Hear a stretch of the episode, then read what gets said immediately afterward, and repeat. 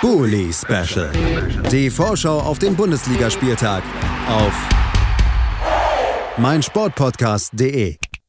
Willkommen zum Bully Special auf meinsportpodcast.de. Es steht der 16. Spieltag an und damit der vorletzte Spieltag vor der Winterpause. Weihnachten steht vor der Tür und ein paar Punkte sind noch als Geschenke zu vergeben. Wir sprechen heute wie immer über jedes anstehende Spiel in dieser englischen Woche und haben dafür natürlich auch immer an meiner Seite ähm, Julius Eid, an meiner Seite von mir eben Experten dabei, die zu Gast sind. Heute für den SV Werder Bremen, denn äh, über den reden wir jetzt. Der empfängt Mainz 05 am Dienstag um 18 Uhr. Marco Meisel. Hallo Marco. Moin. Und auf der anderen Seite von den Hinterhofsängern Jan Budde. Hallo Jan. Gute. Gute zurück. Und äh, wir haben jetzt ein Spiel vor uns, da heißt es 15. gegen 14. Ist tatsächlich also ein Spiel, auch wenn man gerade auf Bremer Seite wahrscheinlich nicht unbedingt das erhofft hat vor der Saison, wo es ernst ist, wo es um Punkte geht, um nicht ganz unten reinzurutschen. Bremen, mit denen fangen wir an, die sind Gastgeber, stehen auf dem 15. Platz mit 14 Punkten und kommen jetzt mit einer, ja, einer harten Klatsche aus Bayern in dieses Spiel. Generell, ich habe es eben schon angesprochen, Marco, eine Saison, die man sich anders gewünscht hat. Ja, auf jeden Fall. Also äh, zu Anfang Ziel Europa Cup ausgelegt, ähm, war natürlich ambitioniert, aber ich finde es gut, wenn man ein etwas höheres Ziel ansetzt und äh, ja, zu Anfang dachte man, es könnte noch klappen, inzwischen ist ganz klar Klassenerhalt das Ziel, ne? das kann man nicht anders sagen. Klassenerhalt das Ziel und jetzt eben gegen einen Konkurrenten, der einen Punkt mehr hat im Moment, den man empfängt lass uns mal kurz auf das Spiel gegen Bayern zurückblicken. Gerade die zweite Halbzeit macht nicht unbedingt Mut für den Rest dieses Jahres, denn unabhängig von Trainerdiskussionen, die in Bremen ja im Moment ganz offensichtlich noch nicht geführt werden, hat sich das Team gerade in der zweiten Halbzeit wirklich sehr ambitionslos auch präsentiert. Glaubst du, das war jetzt wirklich, weil es Bayern war, weil man schlechte Erfahrungen hatte, weil ähm, man kurz vor der Halbzeit diesen kleinen Knockout mit dem 2 zu 1 noch gekriegt hat? Oder macht das auch Sorge jetzt für das Spiel gegen Mainz? Mm, ja, also sehe ich zwiegespalten. Einerseits glaube ich tatsächlich, dass es damit zusammenhängt, dass es halt die Bayern waren und ähm, gerade diese zwei Tore schnell hintereinander vor der Halbzeitpause taten halt weh. Äh, man ist ja noch mal zumindest etwas stärker aus der Pause gekommen, aber spätestens ab den 3-1 brach dann alles zusammen und ja, die Mannschaft spielte dann auf einmal relativ kopflos und ja, man kann schon sagen, es ist dieses, man mag es seit Marco Reus nicht mehr so gern sagen, aber Mentalitätsproblem im Moment. Und ähm, ja, man muss jetzt gucken, ob das gegen Mainz dann sich wieder ein bisschen fängt. Wieder gefangen hat sich Borussia Dortmund. Das musste Mainz jetzt am Wochenende erfahren, Jan. Da hat man ähnlich wie der Gastgeber auch eine ja, härtere Niederlage gegen ein Spitzenteam der Bundesliga kassiert. 4 zu 0 gegen den BVB verloren. In der ersten Halbzeit wahrscheinlich noch ein bisschen Elfmeterglück gehabt. Lass uns damit doch einfach mal direkt anfangen. War ja ein großes Thema aus Mainzer Sicht. Was ist denn das? Ist das ein Handelfmeter? Klar ist das ein Handelfmeter. Wollen wir ja gar nicht drum rumreden. ich weiß nicht, was, also ich glaube, genau in dem 16er klappt der VHR nicht. Da war auch schon gegen Köln das Bein von Jakate, das äh, irgendwie in Armposition war. Deswegen hat er es wahrscheinlich nicht erkannt. Also keine Ahnung, in dem 16er funktioniert der VHR nicht. Aber ich muss auch sagen, ähm, äh, auch wenn ich dir damit ein klein wenig wehtue, aber gut war Dortmund ähm, nur phasenweise und Mainz hat es einfach extrem einfach gemacht, wenn man äh, dann auf einmal eine Systemstellung, Umstellung macht von Dreier auf Viererkette und die andere Seite kriegt es irgendwie nicht mit und vergisst es dann. Ähm, immer wieder diese gleiche, die gleiche Standardfinte, ich glaube drei, vier Mal. Ähm, also ich würde an Dortmunder Stelle jetzt äh, mal ganz immer noch auf Sparflamme kochen, denn mit RB kommt erst der wirkliche Prüfstein. Und äh, aus meiner Sicht, ja, da muss einfach mal ein bisschen Wachheit her. Das ist, ähm, es ist, sind noch diese alten Kalamitäten drin, dass man noch nicht ganz den Zugriff hat. Man hatte wieder Probleme auf der 6. Äh, deswegen wurde auch nochmal umgestellt. Das hat allerdings nicht so viel gebracht, weil, wie gesagt, man auch nicht zügig genug umgestellt hat. Man hat Dortmund, Dortmund hat ja fast nur Kontertore geschossen gegen Mainz, was eigentlich sehr ironisch ist, ähm, weil Mainz so hoch gestanden hat und so hart wollte, dass man den eigenen Stürmern aber halt die Räume eng gemacht hat. Und dann sind halt finale Pässe, wenn sie am besten noch die Innenverteidiger spielen müssen, naja, da läufst du halt eigentlich in Umschaltmomente. Das ist ja gemalt dafür. Und das sehe ich gegen Bremen das Problem nicht. Die haben ironischerweise eigentlich die gleichen Probleme wie Mainz. Die haben Probleme auf der Doppel-6, wo sich dann ein Coutinho entfalten kann, als ob er Picknick macht. Deswegen, ähm, ja, schauen wir einfach mal, wie das wird nicht unbedingt äh, dieselben Probleme, aber im Angriff oder zumindest was, was gefährlich werden kann, ist ja Milot Rashica. Das hat er auch gegen Bayern bewiesen und er ist ein exzellenter Konterspieler. Du hast jetzt gerade angesprochen, dass genau da Mainz anfällig war. Ist das wirklich äh, gar nichts, was, du, was dir da im Moment dann Angst macht, wenn es nach Bremen geht? Meinst du, das Milot äh, Rashica, ob der mir ja. jetzt Sorgen bereitet?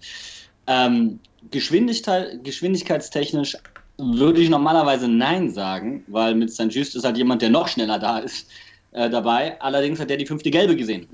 Und das ist halt ärgerlich. Äh, daher hätte ich mir weniger Sorgen gemacht. Wobei ähm, ein Spieler, der hervorragend aufgelegt ist, lässt sich gut verteidigen. Ähm, und gegen Boateng können viele, die schnelle Füße haben, gut aussehen. Aber ähm, ja, brr, also ich, ganz ehrlich, einen Spieler alleine rauszupicken, macht, macht keinen Sinn, auch wenn er momentan überragend aufgelegt ist. Lass uns das mal als Überleitung nehmen, um zu Marco zurückzukommen. Milot Rashica habe ich angesprochen, der ist super aufgelegt. Aber äh, Jan hat es auch angesprochen, danach kommt im Moment nicht so viel bei Bremen. Vor allen Dingen die zweite Reihe. Wenn mal jemand ausfällt, macht Sorgen. Und da kann man dann auch die rechte Abwehrseite in Bayern nochmal ansprechen, denn ähm, ohne das jetzt groß auf Namen fixieren zu wollen, aber da hatte jemand einen sehr schlechten Tag, ist die Form der Mannschaft im Moment auch so besorgniserregend für dich, wie es von außen wirkt? Ja, also die Form insofern, dass wir einfach äh, sehr krasse Verletzungssorgen leider wieder haben. Also wir haben ja die Saison quasi so gestartet, dachten, da kommt jetzt ein bisschen was zurück. Jetzt sind ja wieder einige ausgefallen. Und gerade Lang hat, ja, also Rücklaufen ist was anderes, sag ich mal. Also das Defensivverhalten war wirklich traurig und nach den Umstellungen von den Bayern sah das da schon echt wackelig aus. Und äh, als dann Gebre Selassie auch noch ausgefallen ist, äh, war das gar nichts mehr. Und wenn ich so auf unsere jetzigen Verletzten gucke, wird mir da auch ein bisschen Angst und Bange, gerade wenn Mateta zurück ist. Ähm, ja, aber Bittencourt ist wieder da. Also haben wir sogar vielleicht zwei Schnelle vorne. Lässt ein bisschen was hoffen. Bevor wir das Ganze abschließen, lasst uns nochmal auf die Trainer gucken. Ich habe es eben angesprochen, eine Diskussion. Ganz offensiv wird das vertreten, gibt es um Florian Kohfeldt nicht. Glaubst du denn, wenn es jetzt so weitergeht, wenn man keine Punkte mehr holt, wenn man tatsächlich vielleicht noch weiter unten reinrutscht, dass es dann doch auch passieren könnte, dass der Trainer mal zur Debatte steht? Ah, ich sehe das eher unwahrscheinlich. Also die Stimmen, die gerade äh, da anfangen nachzurufen, ist ja hauptsächlich erstmal ein bisschen hochgekocht in der Presse und einige wenige in den Social Media. Also grundsätzlich würde ich sagen, äh, ist man in Bremen noch relativ ruhig. Und selbst wenn ja die letzten beiden Spiele jetzt nur mittelmäßig laufen, ich denke mal, in der Winterpause wird da einiges passieren. Und Bremen ist normalerweise nicht dafür bekannt, dass sie eine Kurzschlussreaktion machen, gerade da sie eigentlich auch auf lange Sicht eine Kofeld planen. Dementsprechend glaube ich, ja, diese Debatte wird nicht so schnell aufbrechen. Dann, bevor wir jetzt äh, durch sind, natürlich auch die Frage nach dem Trainer kann man ein bisschen anders stellen bei Mainz, Jan. Der Trainerwechsel hat auf jeden Fall den Effekt erfüllt. Man hat sechs Punkte aus den ersten beiden Spielen genommen, jetzt wieder zwei Niederlagen. Ist diese Euphorie schon verpufft und geht jetzt die harte Arbeit für Bayer Lorza wirklich los? Ach, Trainereffekt, den gibt es statistisch gesehen gar nicht, deswegen Jacke wie Hose eigentlich ist das, eigentlich ist das, geht es da mehr ums psychologische Momentum, um wieder einen positiven Drive reinzubekommen. Und er hat es geschafft, dass die Mannschaft und auch die Fans und das Umfeld ganz generell wieder mehr Glauben an sich haben. So, das hat er geschafft. Äh, alles andere muss man da mal gucken. Ich finde es übrigens super, dass in Bremen keine Kurzschlusshandlung wahrscheinlich geschehen wird, weil Kofeld da probiert, etwas zu entwickeln, ähnlich wie es auch probiert hat, Sandro Schwarz zu entwickeln. Eine Mannschaft, die viel mit Umschalten spielt, eigentlich mit ein bisschen mehr Ballbesitz auszustatten. Und das ist unfassbar anspruchsvoll. Das gelingt Mannschaften wie äh, RB zurzeit überragend. Ja, das liegt aber dann halt auch an der individuellen Qualität, mit der du auch besser Ballbesitz spielen kannst. Ähm, und Vereine, die sich momentan komplett auf einen Fußball konzentrieren, wie zum Beispiel Augsburg, schauen da momentan ein klein wenig besser aus. Aber ähm, ich bin mir da sicher, dass wenn Kofeld seine Zeit kriegt und man da in Bremen nicht in ein negatives Mindset reinrutscht, dass der sich da auch wieder draus befreien wird. Also da bin, bin ich komplett entspannt.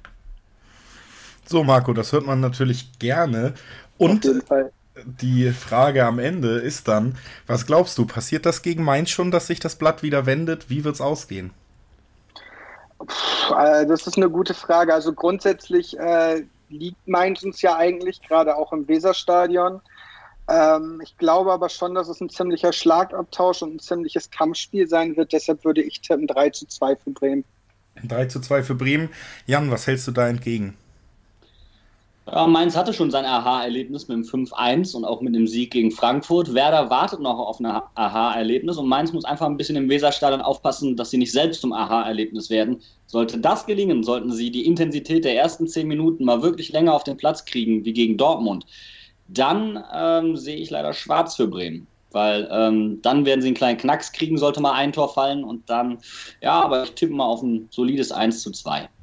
Ein solides 1 zu 2 und dann halte ich mich mal aus der Diskussion ganz schadlos raus und tippe auf ein ja. 2 zu 2 zwischen diesen Kontrahenten. Da finde ich mich einfach in der Mitte wieder. Ich bin ja auch so ein bisschen der Vermittler hier und mache es mir dann ein bisschen einfach. 2 zu 2 mein Tipp, 3 zu 2 von Marco, 1 zu 2 von Jan. So sieht es in diesem ersten Spiel am Bundesligaspieltag 16 aus. Und äh, wir machen gleich weiter mit einem Topspiel, nämlich BVB gegen RB. Jan hat das auch schon so ein bisschen angeteased, da wird es für Borussia Dortmund ernst. Wir reden gleich drüber nach einer Pause. Zuerst bedanke ich mich natürlich aber bei Marco Meisel und bei Jan Budde. Danke, dass ihr da wart. Dankeschön. Ja, Tschüss. Gerne wieder. Ciao. Ciao und bis gleich an alle Hörer. Bully Special. Die Vorschau auf den Bundesligaspieltag auf meinsportpodcast.de. Die komplette Welt des Sports. Wann und wo du willst. Auf meinsportpodcast.de.